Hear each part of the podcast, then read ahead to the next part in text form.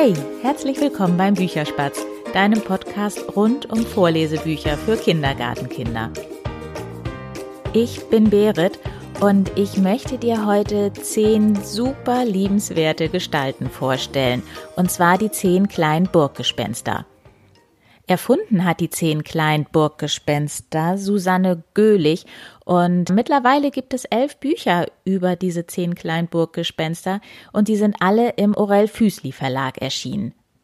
Ja, wir haben die zehn kleinen Burggespenster mehr zufällig entdeckt, als ich mal in einer Buchhandlung auf der Suche nach einem Buch für unsere damals knapp zweijährige Tochter gewesen bin. Und ähm, da bin ich auf das Buch Auf der Schaukel gestoßen. Ich fand die super ansprechend, total süß geschrieben und ähm, ja, habe das Buch mitgenommen. Von den zehn kleinen Burggespenstern werden in diesem Buch Auf der Schaukel nur sieben namentlich vorgestellt was uns dazu verleitet hat, eben auch die anderen Bücher zu kaufen oder nicht alle, aber ähm, nach und nach einige der anderen Bücher und irgendwann kannten wir dann tatsächlich alle Gespenster namentlich. Ich stelle sie dir auch gerade mal ganz kurz vor. Und zwar ist das älteste Gespenst Oscar. Der ist auch ja ein bisschen äh, größer und dicker als die anderen. Dann gibt es Marty, der hat grundsätzlich eine grüne Mütze auf dem Kopf. Es gibt Raffi, das ist ein eher aufbrausendes Gespenst. Es gibt ein ganz kleines Gespenst, das heißt Zipfel. Dann gibt es Lilly mit ihrem Hund Chili. Es gibt Luzi, es gibt Bibi, ein schlankes, großes und eher ängstliches Gespenst. Es gibt ein schwarzes Gespenst unter diesen zehn Burggespenstern, das ist Rufus. Es gibt noch eins äh, mit einer Brille, das ist Schotti. Und dann gibt es ein Gespenst, das grundsätzlich eine rote Umhängetasche dabei hat. Und das ist Balduin, ein Sammlergespenst. Ja, von diesen elf Büchern, die es insgesamt über die zehn kleinen Burggespenster mittlerweile gibt, haben wir hier zu Hause tatsächlich fünf. Eins haben wir irgendwann mal aus der Bücherhalle ausgeliehen. Und ähm, ja, es gibt mittlerweile eben auch noch neue, die wir noch nicht gelesen haben. Wir haben angefangen eben mit Auf der Schaukel. Das ist ein, ähm, ein Pappbuch mit, glaube zwölf Seiten und äh, ist wie noch zwei, drei andere der Pappbücher in Reimform geschrieben, total schön und ähm, unsere Tochter konnte dann irgendwann, weil die eben in Reimform geschrieben sind, viele dieser Bücher auch auswendig. Unser Highlight ist Zehn kleine Burggespenster im Zoo. Ich glaube, das können wir alle auswendig. Wir haben das, ähm, ja, hunderte Male, glaube ich, gelesen und das ist eins der beiden Bücher, die ich auch in der Bücherspätzchen-Folge vorlesen werde. Was ich persönlich an den zehn kleinen Burggespenstern so schön finde, ist zum einen die Art, wie sie illustriert sind. Das ist einfach total fröhlich, das ist bunt, das ist ähm, ansprechend für die kleineren Kinder. Und diese Burggespenster, so unterschiedlich wie sie sind, halten aber immer zusammen.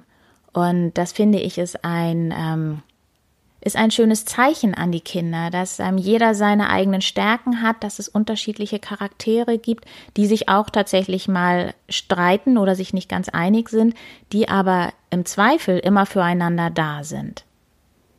Es ist bei den zehn kleinen Burggespenstern aber nicht nur bei diesen Pappbüchern geblieben, sondern es gibt mittlerweile auch drei Vorlesebücher.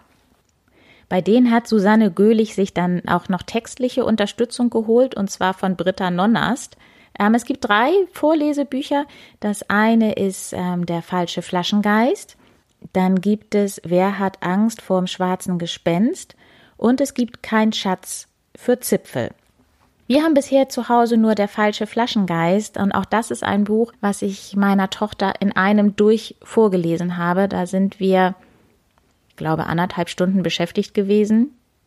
Ungefähr. Ich war zwischendurch ein bisschen am Zweifeln, ob sie weiterhören mag, weil es doch ein bisschen, weil es doch ein bisschen, naja, nicht wirklich unheimlich, aber vielleicht gemein ist.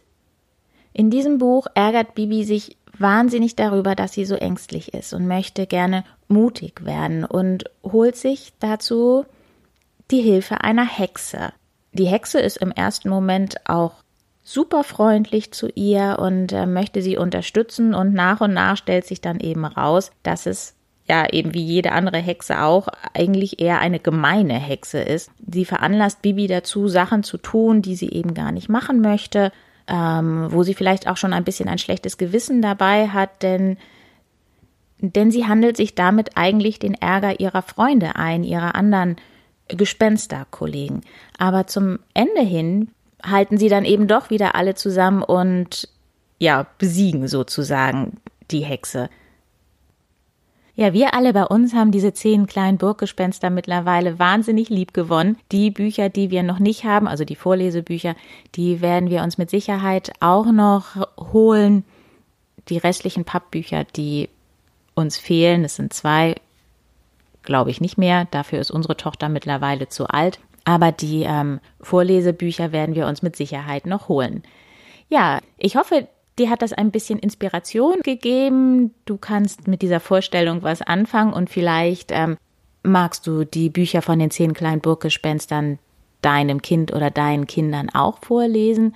Wenn das so ist, ähm, wäre ich wahnsinnig neugierig, welches der Gespenster dir bzw. deinem Kind am meisten gefällt. Wir haben da auch so unsere Favoriten und ja, wenn es bei euch auch einen gibt, würde ich mich riesig freuen, wenn du unter dem Post auf Instagram, auf dem Profil der Bücherspatz, mir schreibst, welches euer Lieblingsgespenst ist.